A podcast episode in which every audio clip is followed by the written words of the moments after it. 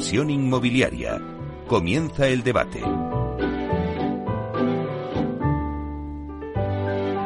Bueno, pues esta sintonía que escuchamos nos anuncia el tiempo del debate y hoy, en nuestra tertulia de inversión inmobiliaria, vamos a hablar del Bill to Rent, construir para el alquiler. Y es que el alquiler es un tema que está en la agenda de todo el sector, siempre encima de la mesa. Se habla a diario de ello porque la verdad es que hay un problema de oferta, una escalada de precios y cada vez resulta más complicado para la demanda alquilar una vivienda. Pero también es interesante hablar del alquiler como industria, ¿no? Porque eh, es muy diferente de otros segmentos del inmobiliario, del residencial, ¿no? De la promoción inmobiliaria que conocemos desde siempre. Porque al final el sector del alquiler es mucho más que un producto. Es hablar de oferta, es hablar de demanda, es también hablar de servicios, es hablar de nuevos modelos de negocios, de regulación, de inversión y de financiación. Bueno, muchas eh, cuestiones que vamos a abordar hoy en el debate y que vamos a intentar intentar dar las claves de este producto y de cómo va a evolucionar en el 2024. Para ello contamos con expertos en la materia que vamos a, pasar a presentaros. Tenemos con nosotros a Jorge Pereda, que es director residencial de alquiler y venta del Grupo LAR. Buenos días, Jorge. ¿Qué tal? Buenos días. Bueno, mucho que hablar, ¿no? En este final de año de, de este, de este producto en concreto mucho, mucho que hablar y un buen tema para cerrar el año, yo creo. Estaba muy interesante. Bueno, tenemos, luego le sigue con nosotros también Víctor Pérez Arias, que es consejero delegado de la promotora ASG Homes. Buenos días, Víctor. Buenos días, Meli. Muchas gracias de nuevo por estar aquí. Bueno, vosotros hicisteis una apuesta clara por el Bill to Rent. Vamos a ver cómo está, en qué punto, ¿no? También eh, la parte de la inversión, también los inversores que ha pasado con ellos, con la ley de vivienda, ¿no? Que también esa limitación pues ha creado muchas dudas en el inversor y, bueno, pero al final parece que sigue siendo un producto estrella, así que vamos a verlo también. Y también tenemos con nosotros a Pablo Rodríguez Losada, que es director comercial y de marketing de Aedas Homes y también es responsable de la línea de negocio de Bill to Rent. Buenos días, Pablo. Buenos días, Meli. Muchísimas gracias de nuevo por invitarnos a, este programa. Bueno, mucho que decir, ¿no? Eh, ahora que se acaba el año sobre este producto que ha sido el producto estrella y vamos a ver si seguirá siendo así en el 2024. También está con nosotros Antonio Carroza, presidente de Alquiler Seguro, que nos ha dicho que, bueno, es que el tráfico ahora mismo en Madrid es complicadísimo, pero en breve se incorporará con nosotros en el debate. Así que si os parece, Vamos a empezar. A mí me gusta, antes de empezar a debatir sobre lo que está pasando, yo siempre hago una ronda eh, donde cada uno pues me responde brevemente. Siempre busco un titular ¿no? de, de esta conversación que vamos a tener para que ya también el oyente sepa por dónde vamos a ir. ¿no? Yo me gustaría, a ver, lo que os digo va a ser eh, cómo veis el presente y el futuro de este sector del alquiler residencial, ¿no? Es como, bueno, pues a ver, esto es en una frase, ¿cómo lo vamos a decir? Mira, ya se acaba de, de, incorporar con nosotros Antonio Carroza. Vamos a darle la bienvenida, presidente de Alquiler Seguro. Buenos días, Antonio. Hola, muy buenos días. Ay, pobre, vienes ahí corriendo, corriendo, ¿no? Corriendo, sí. Es que Madrid en estas, estas fechas es complicadísimo. Bueno, pues nada, estábamos contando un poco de lo que íbamos a hablar, ¿no? Del Bill to Rent, del alquiler, que siempre es protagonista y que está siempre encima de la mesa y de la agenda de, todos en el sector.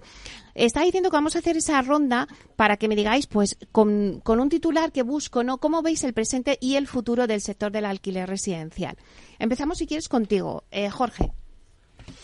Eh, si va de titular, yo creo que es eh, desde un punto de vista operativo muy bien, mucha demanda y poco producto, y desde el punto de vista de la inversión difícil eh, por las circunstancias en las que vivimos actualmente, pero muy confiados de que eso eh, para el año que viene pues eh, debería, debería retomarse la inversión, que es lo que realmente hace falta. Claro, es lo que decía yo, ¿no? Esas luces y sombras que, se generan en este producto, ¿no?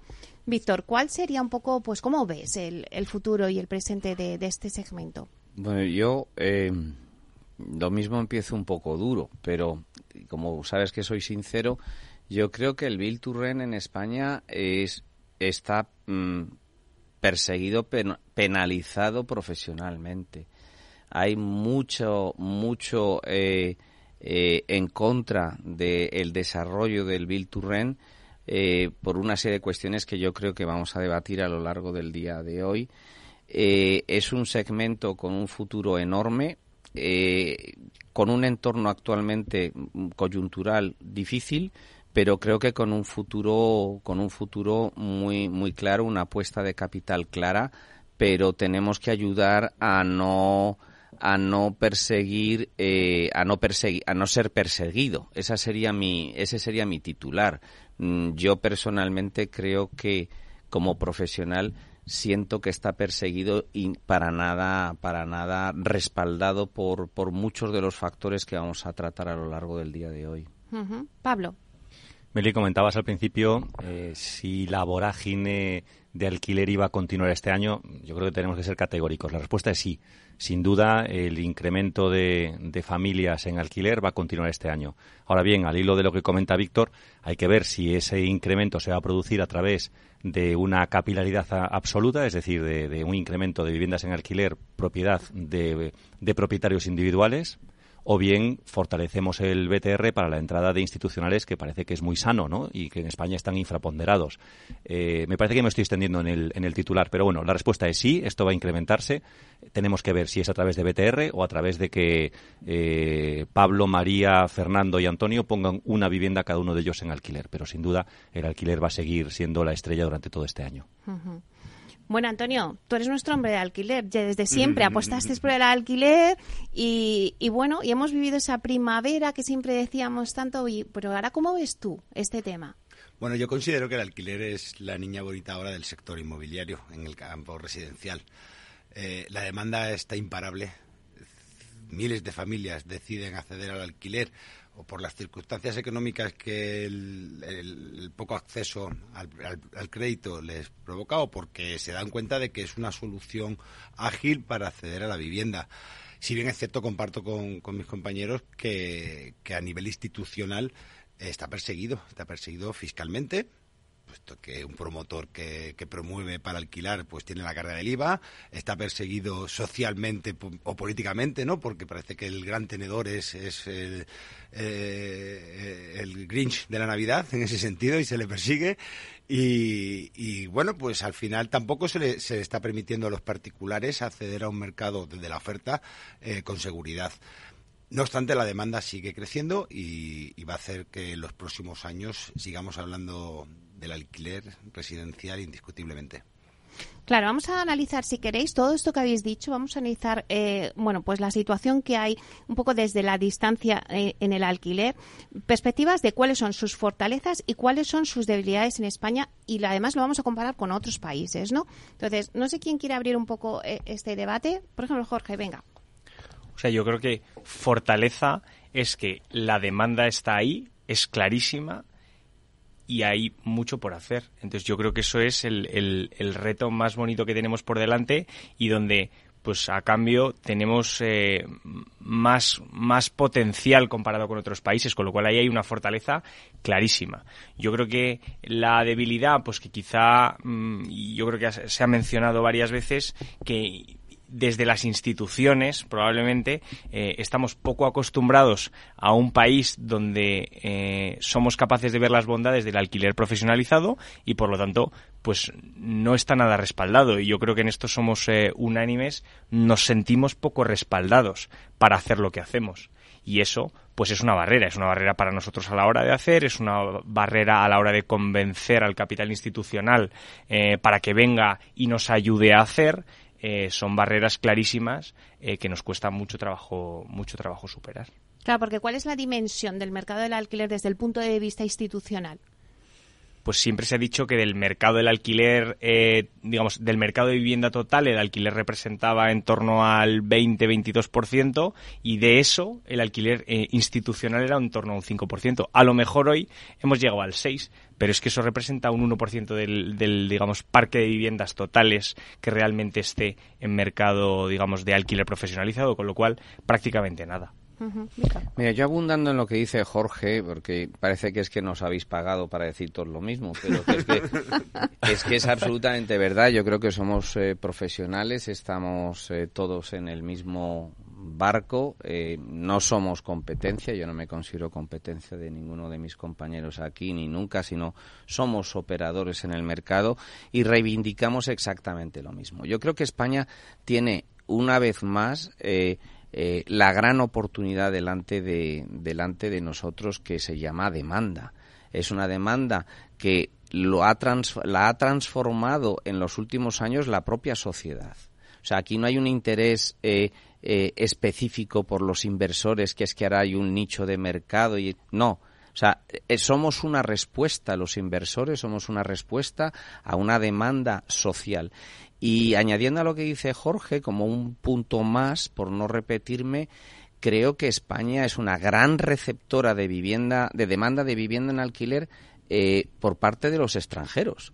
Que es que eh, eh, el modelo social ha cambiado porque también ha, ha irrumpido en España eh, un número increíble de personas que quieren vivir aquí, que no quieren comprar una casa o lo mismo no quieren comprar porque va a ser una estancia temporal y el problema que se encuentra esa gente es que no tiene un mercado profesionalizado. Palo. Bueno, por ponerle un poquito de letra a la música, esto que estamos diciendo, en España se generan todos los años más de 250.000 nuevos hogares y en la industria somos capaces de producir escasamente 90.000 viviendas. No sé, la matemática es fácil. Es decir, eh, no hay posibilidad de tener obra nueva para, para todos los hogares que se están creando anualmente, por lo tanto, estoy completamente de acuerdo con Víctor. La demanda es ingente. Ahora bien, el modelo de país que queramos tener con un, mercado absolutamente fragmentado, donde las decisiones de individuos eh, completamente aislados son los que marcan la oferta de viviendas, o bien un país más estructurado, como es la norma en, cuando miramos a los países que nos circundan, con un mercado institucionalizado en un porcentaje mucho mayor. Lo que estaba comentando Jorge antes, que al final el parque de viviendas institucional sea apenas el 1%, pues bueno, yo creo que es irrisorio, ¿no? Yo creo que tenemos que salir de esto. No hay que quitar espacio a los demás, pero sí dejar que, que vengan los institucionales, que es bueno para el país en su conjunto. Uh -huh. Antonio. Bueno, al, al venir tarde me toca ratificar todo lo que mis compañeros dicen, ¿no? Más estando rodeado de grandes profesionales. Pero te hago una pequeña, un pequeño resumen de una matriz DAFO del alquiler residencial en España, ¿no? Pasando por su principal fortaleza, que es la demanda, demanda creciente, familias jóvenes, familias emergentes que están apostando masivamente por el alquiler. En contraprestación, o sea, en, contraposición tenemos eh, la debilidad y es que está en manos de particulares. Los propietarios son particulares en España, gran parte, gran, la mayoría son, son particulares y eso es una debilidad surge una oportunidad y es mm, poder transformar eh, ese, ese contrato de arrendamiento en dar servicio, ¿no? Desde Alquiler Seguro constantemente lo que queremos es eh, darle a nuestros propietarios evidentemente garantía, pero a nuestros inquilinos servicios que impliquen eh, un valor añadido.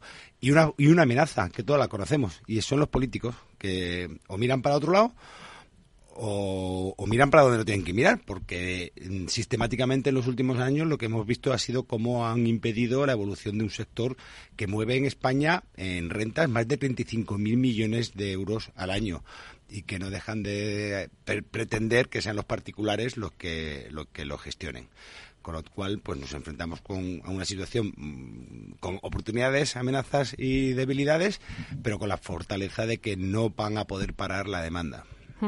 Bueno, claro, eh, Antonio ya nos ha introducido en el tema, en el meollo un poco de la cuestión del tema de la ley de la vivienda, las limitaciones con el precio y, esa seguridad jurídica. Ahora tenemos un Ministerio de Vivienda. No sé qué pensáis, si, eh, bueno, pues eso se va a poner un poquito de luz o no, o qué va a pasar. ¿Quién quiere, Víctor? Bueno, eh, vamos a ver, Meli, eh, yo creo que el Ministerio de Vivienda está muy bien para um, lanzar eh, mensajes institucionales, mensajes de drenar el mensaje de la Unión Europea de nuestro, de nuestro contexto, pero realmente la solución de la vivienda está en las comunidades autónomas. ¿no? Uh -huh. Yo creo que lo que hay que entrar es a, a, a, querer debatir lo que significa y la solución real del sector. Eh, yo tengo aquí enumerados eh, seis puntos en los que eh, podemos estar de acuerdo o si no eh, mm, eh, criticarlos no uno es una ley de arrendamientos urbanos que se aleja de nuestro entorno como acaba de comentar Pablo. Dos una fiscalidad que lejos de incentivarnos nos penaliza. Tres un IVA que es incomprensible que en el contexto de, promo, de Bill Turren promotor sea un coste. Cuatro, una ley de desahucios que no nos beneficia para nada, sino todo lo contrario. Desincentiva no solamente al institucional, sino a cualquier ciudadano que quiera tener una inversión en vivienda. Cinco, la ocupación que no acabamos de terminar con ella porque no hay una incentivo, perdón, una eh, iniciativa clara de eh, política. Y sexto, la financiación. Eh, la financiación tiene que tener una, un tratamiento especial al promotor, al desarrollador, que no sea de la misma forma que es para un promotor de vivienda en venta. A partir de aquí podemos llamarle Ministerio de Vivienda o como queramos. Yo, me, atrevo con un séptimo punto. Gracias. Eh, porque queda poco que decir, pero se me ocurre uno más, que es eh, el, urbanismo. El urbanismo eh, tremendamente rígido y poco actualizado. Yo creo que cosas como una densidad de vivienda o una dotación mínima de plazas de aparcamiento, donde no necesariamente el producto ni el cliente lo requiere, penaliza mucho y no aporta nada. Entonces yo creo que hay otro punto más para añadir a la lista donde nos encantaría comprensión. Poco que añadir, realmente creo que estamos hablando todos de necesidad de seguridad jurídica y necesidad de impulso. Pero insisto, ¿eh? creo que hay una pregunta anterior y es, eh, ¿queremos que haya una institucionalización del sector? Seguro que sí. Es decir, esas 150.000 eh, familias de GAP que todos los años se generan y no tienen una vivienda de obra nueva, tienen que meterse en algún sitio. Eh, ¿Creemos que la oferta individual de María, de Pedro, de Pepe, poniendo una vivienda en alquiler, eh, van a colmar ese gap? No, ya estamos viendo que no, porque los precios siguen subiendo. Si realmente hubiera oferta suficiente, los precios no subirían tanto. Que al final el que la acaba pagando es el cliente, al final. ¿eh? Toda esta vorágine de, de desatinos, quien lo viene pagando al final, pues es el cliente individual que está pagando unas rentas que no deberían ser si hubiera más oferta por parte de los institucionales, que son los que tienen realmente la potencia de generar una oferta en el momento en que nos encontramos. Antonio, ¿estás de acuerdo con esta siete sí, y, voy a contar una anécdota, si me permite. Cuando yo era pequeño me gustaba mucho el fútbol, pero era muy malo. Y entonces yo quería ser delantero, pero no podía. Defensa, no me dejaban. Portero. Entonces ya hubo un entrenador que me dijo, no, tú vas a jugar de libro y yo pregunto, ¿qué es esto de libro? Y dice, bueno, tú, tú campa por arriba, por abajo, total, para lo que vas a hacer. Pues es lo mismo que han hecho con el Ministerio de, Vivienda. Vamos a poner un ministerio que no tienes ninguna competencia, porque las competencias están, están transferidas, que además este gobierno que acabamos de constituir, pues tampoco tiene mucha capacidad para poder eh, desarrollar cambios legislativos, puesto que estamos atados de pie y de mano, y que además tenemos parte del gobierno alguien que está poniendo zancadillas continuamente a lo que es la vivienda, puesto que fomentan la ocupación, fomentan eh, alargan los desahucios. Entonces, bueno, eh, eh, ¿va a servir de algo el ministerio? Ojalá, ¿no? Ojalá y, aparezca un Kuman que era libero, por cierto, y, revolucione y nos dé una Copa Europa como el Barça, no que Pero me temo que, va a ser todo, todo agua de borraja y no va a servir para nada.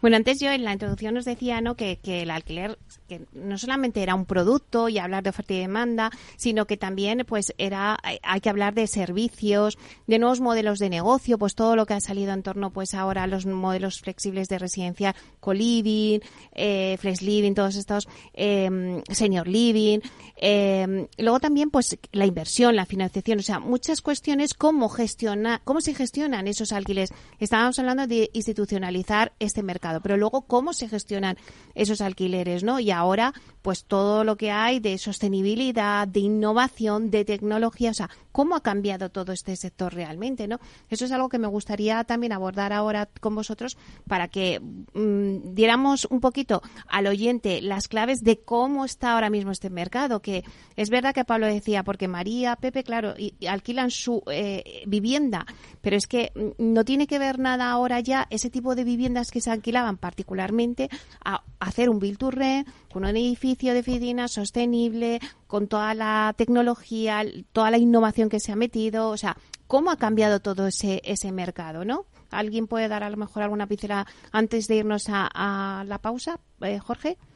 Sí, encantado. O sea, yo creo que se han mencionado cosas que ya eh, digamos, diferencian claramente lo que puede hacer, es un tema de pura capacidad, un inversor institucional o un profesional en la materia versus un particular y eso tiene que ser eh, radical la diferencia para el que para el que alquila. En el caso de Grupolar, por ejemplo, nosotros tenemos dos gorros, o, o, tres incluso, en el en el desde el punto de vista de la creación de producto, tanto comprando eh, producto pensado para el alquiler, como desarrollándolo nosotros mismos, incorporándolo a nuestra cartera y después eh, gestionando, y ahí hay muchos modelos diferentes que yo creo que todos son válidos, eh, gestionando internamente esos alquileres, creando una propia plataforma y un equipo que es Vivia, que hoy opera 700 viviendas, pero que tiene ya, digamos, en producción hasta 1800, precisamente para cubrir todas esas necesidades del, del inquilino que hoy pensamos que están lejos de, estar eh, totalmente cubiertas. Claro, y que no tienes a una persona que dice, oye, que se me ha estropeado la caldera y que a ver cuándo me la arregláis, ¿no? Y al final estas cosas son las que vamos a hablar. En breve cogemos aire y ahora volvemos.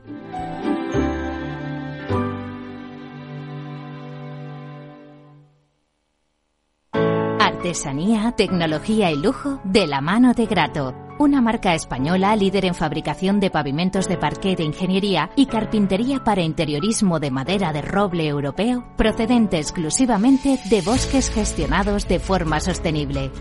Grato te ofrece las mejores calidades para tus proyectos residenciales y hoteleros, fabricando tanto parqué de ingeniería como cocinas, puertas, armarios y muebles de baño con exclusivos diseños, siempre con trato directo de fábrica. Grato da vida a espacios en todos los rincones del mundo con productos sostenibles, duraderos, de alta calidad y personalizables. Hey, asistente, busca cómo proteger mis ahorros de la inflación. Hay aproximadamente 19 millones de resultados. ¿Quieres que los lea? Buf, mejor que no. Puedes seguir buscando entre millones de contenidos, pero un asesoramiento de calidad solo te lo dará un especialista. En Renta 4 te ofrecemos un servicio de asesoramiento gratuito siempre que lo necesites. Entra en r4.com y descubre cómo te podemos ayudar. Renta 4 Banco. ¿Quieres más? Este es un mensaje para todos los oyentes de radio y es solo para decir gracias. Gracias por dedicarnos tres horas cada día. Gracias por escucharnos en casa, en el coche, en el trabajo, en un móvil o donde sea, en directo o en podcast. Gracias por tu fidelidad, porque gracias a ti, la radio sigue siendo un gran medio, el más creíble, en el que más confías y el que mejor te informa y entretiene. El medio del día a día, de la actualidad al instante y que te acompaña siempre estés donde estés. Radio Value, la asociación de radios comerciales te da gracias a ti. Capital Radio 103.2 Gráficas Naciones. Más de 50 años de experiencia en el sector de las artes gráficas. Apostamos por la última tecnología tanto en impresión offset como en digital y gran formato. Realizamos todo tipo de impresión. Tarjetas de visita, folletos, libros, vinilos, decoración y montaje de stands. Más información en el 91 629 2145 o en gráficasnaciones.es.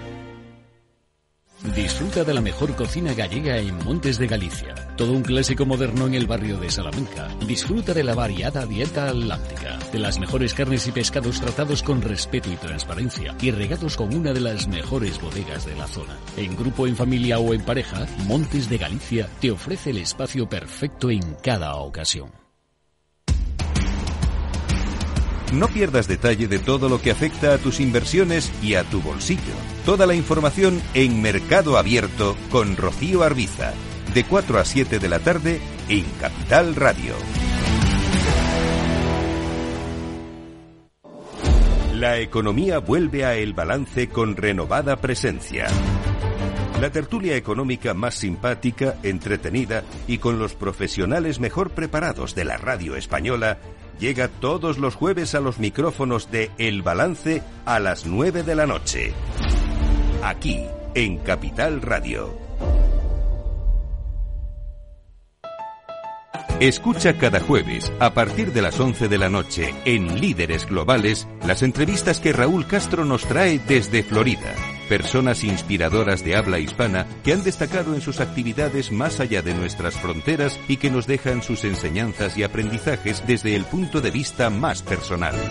Líderes Globales, con Raúl Castro, en Capital Radio.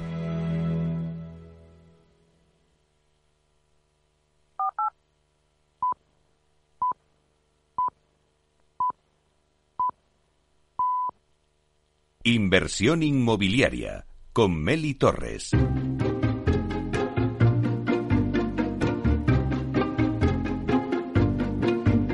Bueno, pues seguimos con el debate sobre el alquiler, sobre el Bill Turren que tenemos. Voy a dar un repaso rápido a la mesa que tenemos con nosotros. Pues está Jorge Pereda de LAR, eh, Antonio Carroza de Alquiler Seguro, Víctor Pérez Arias de ASG Homes y Pablo Rodríguez Losada de Aidas Homes. Em, claro, lo que yo os decía antes es que vamos a ver un poco este negocio ahora que se ha profesionalizado, ¿no? ¿Qué convenientes también o inconvenientes tiene a la hora de un inversor que dice, bueno, yo quiero eh, hacer eh, Bill to Rent, pero claro, tenemos que meter una, inversión, está la limitación de ahora que hablábamos antes eh, en la mesa. Entonces, ¿qué es lo que está pasando, Antonio? Bueno, lo que está sucediendo es que no se incentiva al inversor a entrar en un mercado que además tiende a estar controlado y dirigido eh, hablábamos un poco de récord, ¿no? De las limitaciones que te implica el poder construir en condiciones, ¿no? Con el código técnico de edificabilidad, ¿no? En la eficiencia energética, los costes que eso conllevan y la imposibilidad de poder eh, rentabilizarlo vía rentas. Y, esto es porque el mercado tampoco evoluciona, pero es que si encima limitamos los precios de la renta, pues estamos abocados evidentemente a que la oferta sea cada vez menor. Tenemos el ejemplo concreto de Cataluña y de Barcelona, ¿no? Con, la perversa ley de, vivienda y la manipulación que hubo de los datos y vimos como, como concretamente en Barcelona pues en los años en que estuvo en vigor no se, no se promovió ni un ladrillo. O sea, no, se montó un ladrillo sobre otro. Eh, y, esto implicó, evidentemente, una retracción en el mercado y, una expulsión de, inversores. ¿Qué está sucediendo? Pues que construir vivienda eh, es caro y hay que sacar una rentabilidad para que el inversor esté atraído, una, una rentabilidad justa. Y no, no, no, no, coinciden las circunstancias y tampoco se intenta que coincidan las circunstancias. En ese aspecto estamos abocados a un envejecimiento del parque residencial, una desaparición institucional, cuando lo que hay que hacer es fomentarlo, y en definitiva aquí el perjudicado es el ciudadano, es el inquilino. Pablo, que te vayas sintiendo con la cabeza. Sí, realmente eh, poco, poco más que añadir. Realmente lo que estamos diciendo es que si no permitimos innovación, si no permitimos que haya novedad, si no permitimos que entre el institucional y donde efectivamente pues las obras de de las viviendas de obra nueva pues tienen en estos momentos una calificación energética A o B, nos vamos a encontrar con que mm, el parque de viviendas en alquiler va a tener una calificación energética F y de nuevo poniéndonos en el zapato del cliente y del usuario se va a encontrar con unos costes de energía altos. ¿Por qué? Pues porque hemos destinado al alquiler las viviendas más antiguas y, hemos impedido que haya nueva entrada de vivienda. Eh, Jorge. Sí, yo creo que es que es exactamente lo que estábamos comentando. Es decir, mientras no haya una conciencia de lo que implica hacer vivienda, y hacer vivienda tiene su riesgo, tiene sus complicaciones, hay que construir, en fin, es un proceso largo de dos años, eso requiere una rentabilidad, eh, mientras no consigamos que eso se entienda, y yo creo que es una rentabilidad justa y ajustada, las dos cosas, con lo cual, eh, bueno, pues es los mínimos que se exige para poder desarrollar y eso se necesita para que el parque crezca, que es al final lo que lo que necesitamos. Víctor.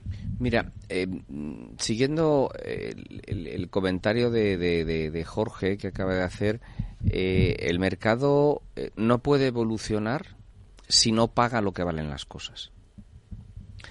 Eh, por mucho que se limite, que se quiera dar acceso a la vivienda mm, eh, a una gran parte de la población que no tiene o tiene limitados sus, recursos económicos. Eh, eh, los, los, costes están ahí. Los cumplimientos normativos que tenemos son maravillosos, pero si los cumples encareces la vivienda.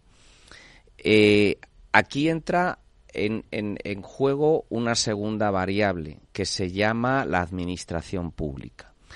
Eh, y, vuelvo a mi principio, ¿no? hemos demonizado, hemos eh, eh, penalizado al, al, al, promotor, al institucional de vivienda de vivienda en alquiler.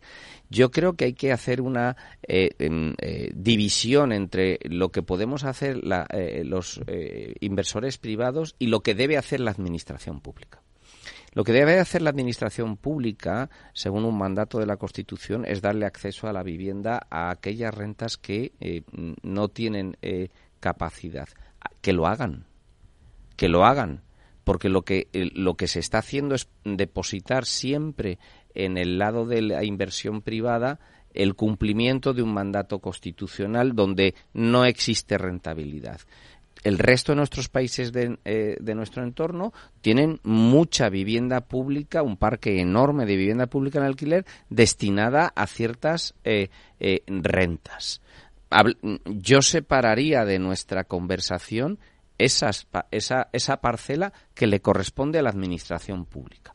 Hablemos de donde podemos nosotros intervenir, que es a partir de cierta renta, cierto perfil de vivienda, podemos intervenir pero si no, yo no tengo capital mm, mm, para hacer una, un, un, desarrollo de Bill to Rent en donde la rentabilidad pueda llegar a ser negativa. Yo no tengo dinero para eso. Bueno, es la incapacidad de la administración de resolver los verdaderos problemas, que nos dar acceso que también a, las familias con menos recursos, es dar recursos a las familias para que tengan acceso a la vivienda, ¿no? Y es separar la política social de vivienda de una política económica de vivienda activa que no hemos no hemos tenido en, en décadas, ya no digo en años, en décadas. Y claro, y esa parte que estás diciendo, Víctor, la parte, eh, pues bueno, del inversor privado en hacer eh, construir para el alquiler. Ahora mismo el inversor sigue apostando por este tipo de, segmento. ¿Habéis visto que se ha parado? ¿Se lo piensan más? ¿O si va a seguir en el 2024 diciendo, no, es que yo quiero apostar por el alquiler? Hay una apuesta radical sobre el alquiler, porque es a largo plazo, es, eh, es una inversión adecuada, es una inversión que tiene sus ciclos, más menos, por supuesto, pues ahora mismo nos ataca un entorno eh, de tipo de interés alto y por lo tanto pues la rentabilidad nos baja. Pero con una visión a, a medio te diría más bien largo plazo, o sea, esos 10 años, el capital está ahí para hacerlo. ¿Lo viste así los demás, Pablo? Sin duda, sin duda. De todas maneras, también querría indicar que se están haciendo cosas bastante interesantes, ¿no? El Plan Vive, en este caso, nosotros participamos en dos de los paquetes del Plan Vive. Eh, creo que es una, es una experiencia muy buena. Eh, las entregas están a la vuelta de la esquina.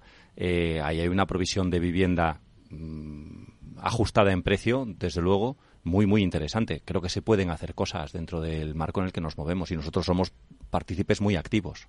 ¿Saben los números para un inversor, eh, alguien, o sea, que los que estáis apostando por el Rent, ¿saben los números, Jorge? Yo, yo creo que hay, hay, dos mundos, es decir, el interés está ahí y es clarísimo y suscribo lo que, lo que han dicho anteriormente, eh, porque la demanda es muy fuerte y nadie es ajeno a eso. Entonces, con esa visión de largo plazo, claramente sí. ¿Salen los números hoy? Yo creo que de manera sistemática o programática para fabricar vivienda en las condiciones actuales es difícil, es francamente difícil. Y tienen que pasar cosas, y estoy seguro de que van a pasar en los próximos meses, para que eso, esa situación se vuelva a normalizar. Mi opinión es que hoy es muy difícil invertir para alquiler en las condiciones actuales, de tipos de interés, de costes de construcción, de precios de suelo, etcétera. O sea, la combinación lo hace difícil eh, y se puede hacer puntualmente. De manera programática creo que es mm, difícil. ¿Piensas lo mismo? Sí, y además con una con una vertiente que es la, España de las tres velocidades, ¿no? No es lo mismo el interés inversor que hay en Madrid eh, concretamente que el que había en Barcelona que ha desaparecido y, vemos cómo, cómo desaparece sistemáticamente.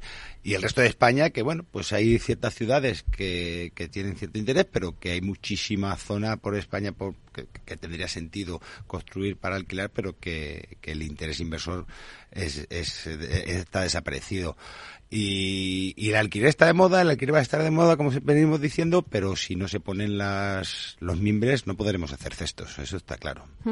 Y en la financiación, eh, antes es verdad que, os cuento, hace unos años hablaban a los bancos de financiación en el Bill y decían que no, que no financiaban. Pero ahora ya financian y, buscan a lo mejor ese producto, ¿no? No sé qué, qué opinión tenéis vosotros, Víctor.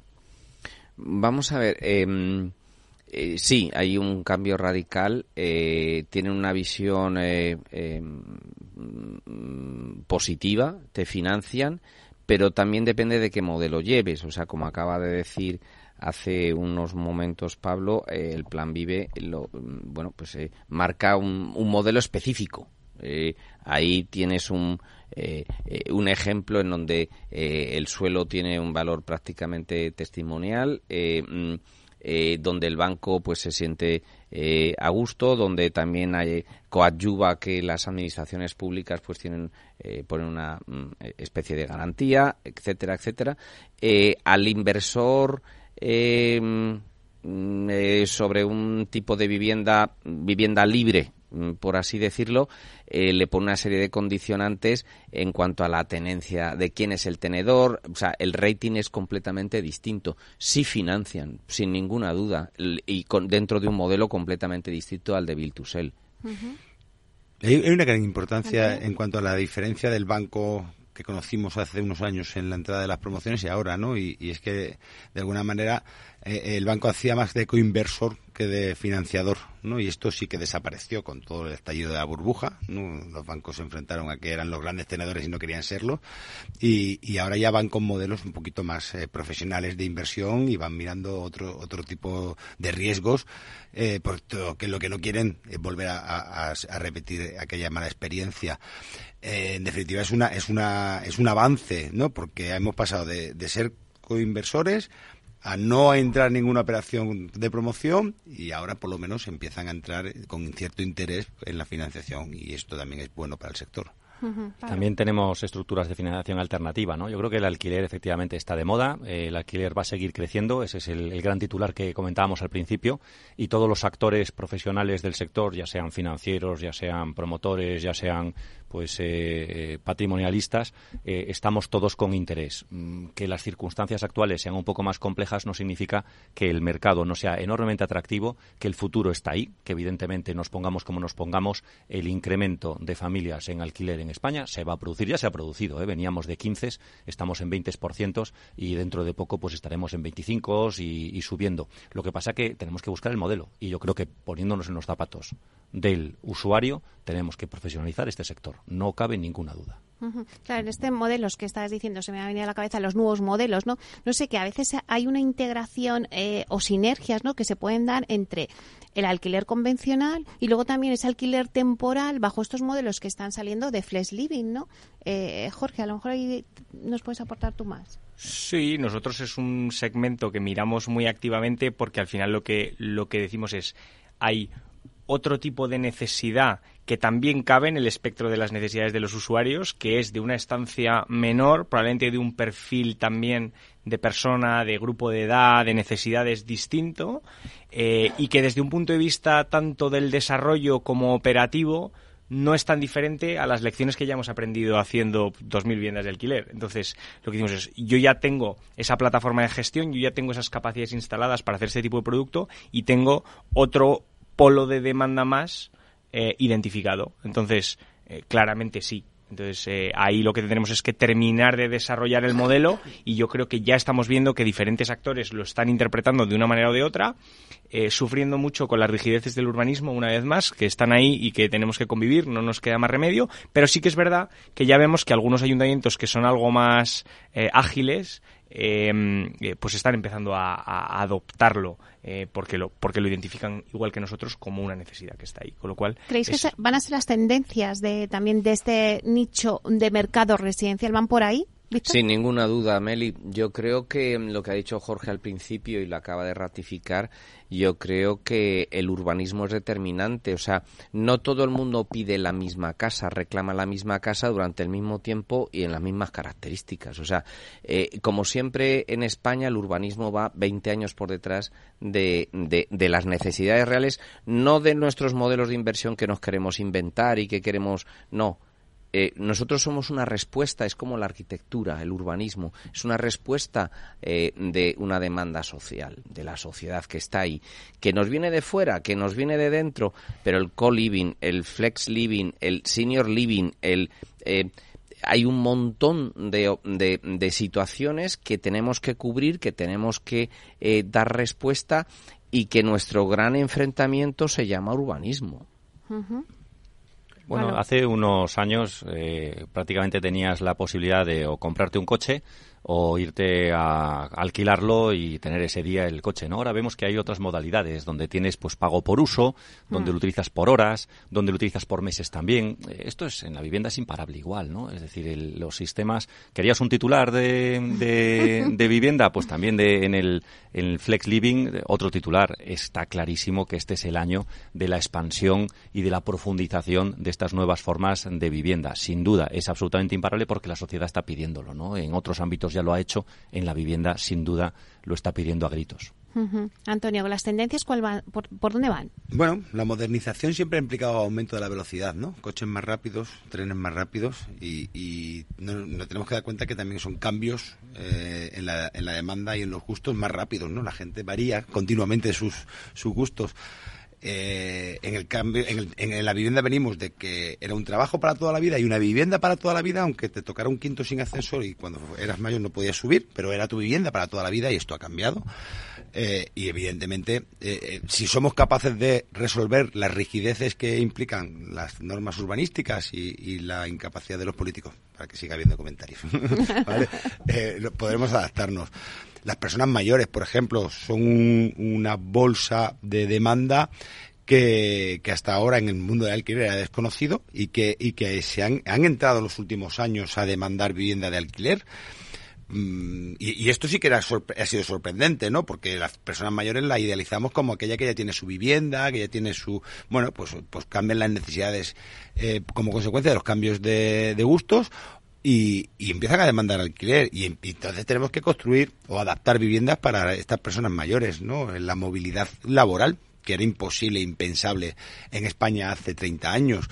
Pues ahora vemos realmente que los jóvenes no buscan estabilidad laboral en la misma empresa a largo plazo, sino que se mueven y que eso implica que hay que tener viviendas que se adapten a esas necesidades. Por lo tanto, ten- tenemos que, que adaptarnos y tenemos que luchar contra esa rigidez normativa y urbanística.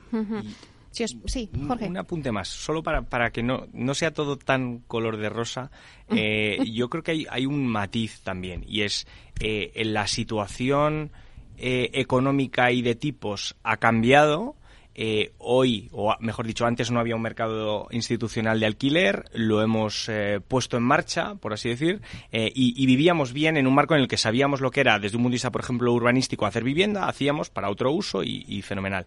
Y, es, y ese mercado se ha complicado, y la realidad es que con un producto más nuevo, eh, que tiene algunas incertidumbres, también la rentabilidad es algo mayor, o la rentabilidad exigida asociada al riesgo que tiene y por tanto es un producto en el que hoy, eh, cuando es más difícil hacer vivienda tradicional, eh, pensamos que merece la pena dedicarle el rato porque ofrece una rentabilidad adicional que también metemos en la coctelera y yo creo que eso no hay que olvidarlo. Es decir, ¿por qué hoy todo el mundo está pensando en modelos de flex? Pues primero, porque vemos una fuente de demanda clara y segundo, porque además ofrece en el entorno actual unas rentabilidades que son suficientemente atractivas como para que podamos hacer, que yo creo que hoy en vivienda es algo más difícil.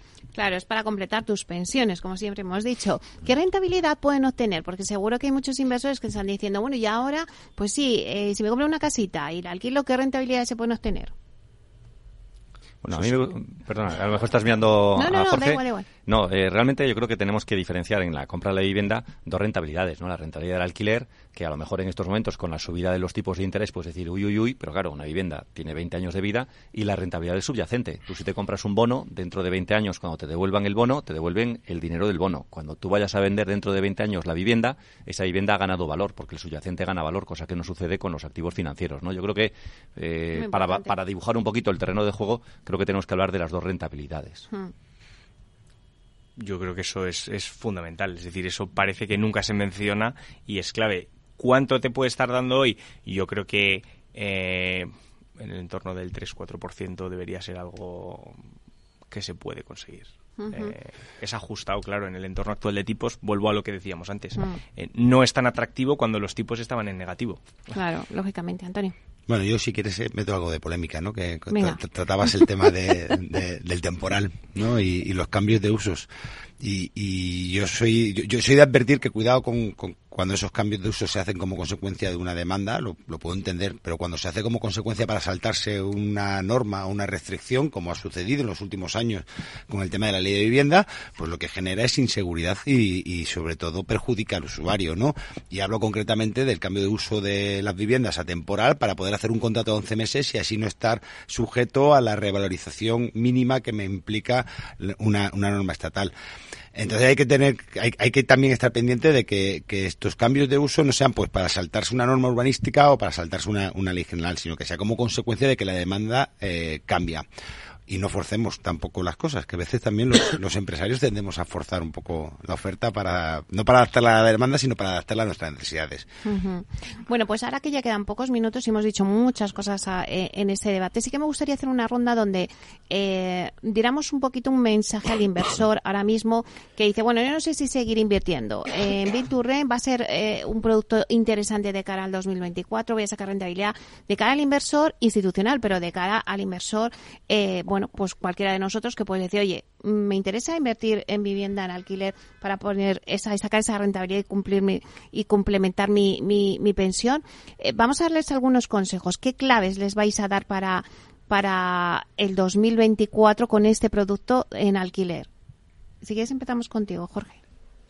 Yo creo que es muy importante mirar, o sea, a la hora de tomar la decisión, contemplar todos los factores y eso es, es la, parte más importante, ¿no? Mencionaba antes Pablo el tema de, oye, ¿qué potencial de revalorización le veo al activo más allá de la rentabilidad, eh, digamos, mensual que le estoy ganando? Eh, si lo tengo que hipotecar o no, eh, y por tanto, ¿qué diferencial me queda? Es decir, hay que contemplar todos los factores. Eh, y desde lo, que, lo que sí que creo es que desde un punto de vista de demanda, si lo que piensas es, ¿lo voy a tener alquilado? La respuesta es sí, la necesidad es enorme. Víctor. Coincido completamente. Eh, yo creo que eh, la mayor preocupación en el 2024 eh, no es tanto la rentabilidad porque estoy es que creo que habéis dado en la clave este Pablo y, y Jorge eh, es que hay, que hay que incorporarle a tu cash flow le tienes que incorporar el, el subyacente o sea eh, no te digo que no vayan a bajar los valores inmobiliarios, que nos lo ha demostrado el 2008, pero creo que nuestro contexto ahora mismo ha cambiado radicalmente. No es el mismo que en el 2008, que antes lo hablaba eh, fuera de onda con Jorge. Yo creo que lo que en estos momentos más preocupa al inversor particular e institucional es el cumplimiento de la ley. Es la eh, inseguridad que tenemos en el mercado respecto de eh, los impagos, eh, eh, mm, una ley de arrendamientos urbanos muy intervencionista, donde no puedes hacer muchas proyecciones. Yo creo que esa es la, la, parte más fundamental. Yo soy un comprador de vivienda a título particular, ahorrador. Mm, no puedo estar dando mejor ejemplo. O sea, yo confío claramente. Pablo resumiría con que pocas, eh, pocos sectores, en pocos sectores tenemos tanta certidumbre como en este de que la demanda va a ser creciente en los próximos años. Por lo tanto, cualquier inversor lo primero que tiene que mirar es a los fundamentales del mercado. En este mercado, la demanda va a seguir creciendo de manera exponencial en los próximos años. Por lo tanto, mm, demanda muy alta, eh, dinero bancario hay para acompañar eh, porque los bancos siguen teniendo apetito para eh, las buenas inversiones. En este sentido no hay ningún problema. Por lo tanto, a los inversores les, les animaría a que vean este sector con mucho interés, sin duda. Antonio. Y no solamente en vehículos como el Bilturren, sino siendo consciente, la inversión en España siempre ha pasado por la compra en disperso, ¿no? y, y aparecen nuevos vehículos donde te dan la oportunidad de invertir en una cartera de viviendas en disperso o siempre tienes la posibilidad de comprarlas directamente no con apalancamiento bancario, con lo cual sigue siendo muy atractivo para la familia ahorradora dedicar parte de sus ahorros a la vivienda, puesto que la demanda es creciente, la certeza del crecimiento del subyacente eh, es, está ahí y la rentabilidad, pues, un 3, un 4, un 5% se puede alcanzar fácilmente.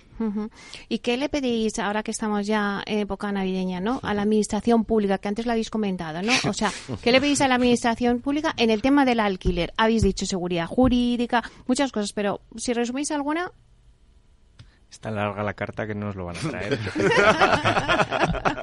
¿Hasta cuándo tenemos, no? bueno, cada uno que me diga alguna.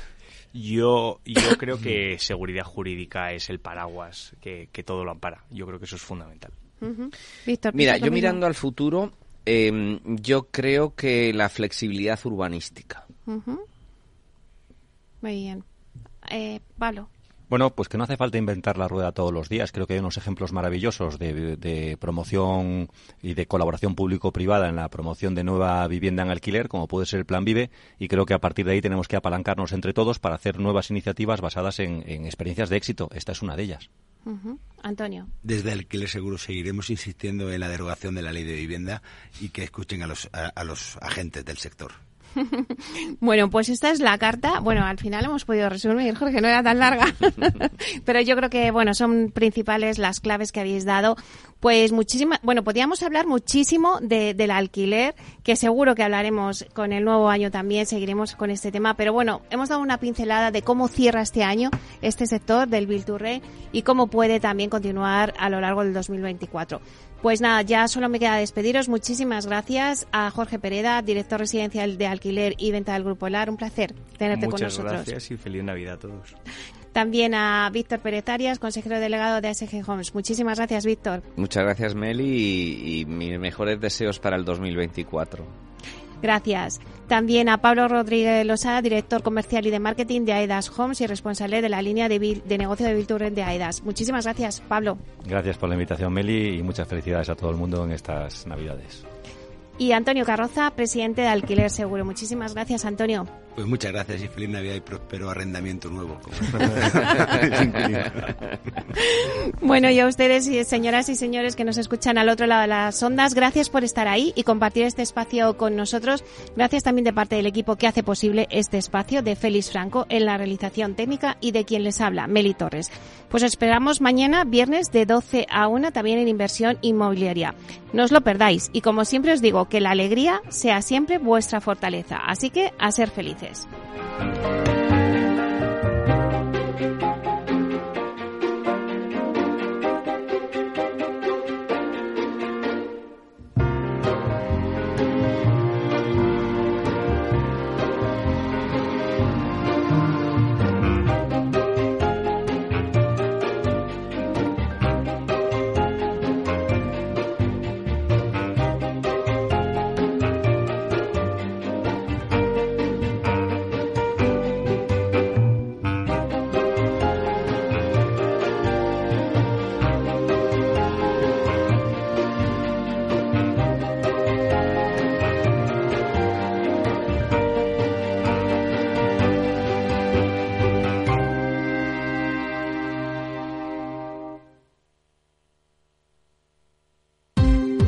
no estamos en la era de la información, estamos en la era de la gestión de los datos y de la inteligencia artificial. El tratamiento inteligente de estos datos proporciona un valor enorme a las empresas en sus procesos de negocio. En Piper Lab ayudamos a nuestros clientes a tomar decisiones de negocio basadas en datos. Escúchanos todos los lunes en el espacio de Big Data de Capital, la Bolsa y la Vida. ¿Qué es ir más allá? Con Arval podrás llegar donde te propongas de la forma más sostenible y desplazarte como y cuando necesites con una oferta de renting sostenible, segura y conectada. Y preocuparte solo de conducir porque nosotros nos ocupamos del resto. Arval, la transición energética arranca aquí. Más información en arval.es.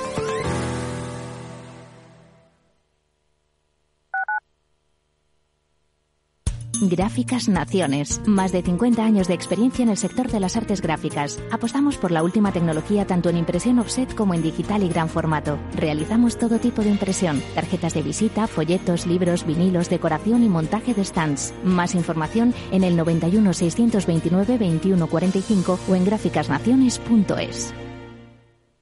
Disfruta de la mejor cocina gallega en Montes de Galicia. Todo un clásico moderno en el barrio de Salamanca. Disfruta de la variada dieta atlántica, de las mejores carnes y pescados tratados con respeto y transparencia y regados con una de las mejores bodegas de la zona. En grupo, en familia o en pareja, Montes de Galicia te ofrece el espacio perfecto en cada ocasión. Los robots escuchamos Capital Radio. Es la radio más innovadora. Oímos a Saragot, con Luis Vicente Muñoz. Ahí le has dado. Esto es Capital Radio. Di que nos escuchas. Información, análisis, previsiones, recomendaciones, todo lo que necesitas saber para tomar tus decisiones de inversión en Mercado Abierto, de 4 a 7 de la tarde con Rocío Arbiza, Capital Radio.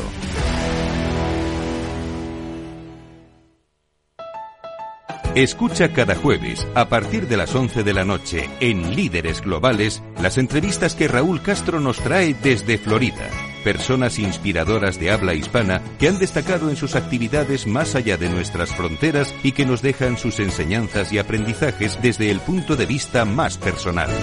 Líderes Globales, con Raúl Castro en Capital Radio.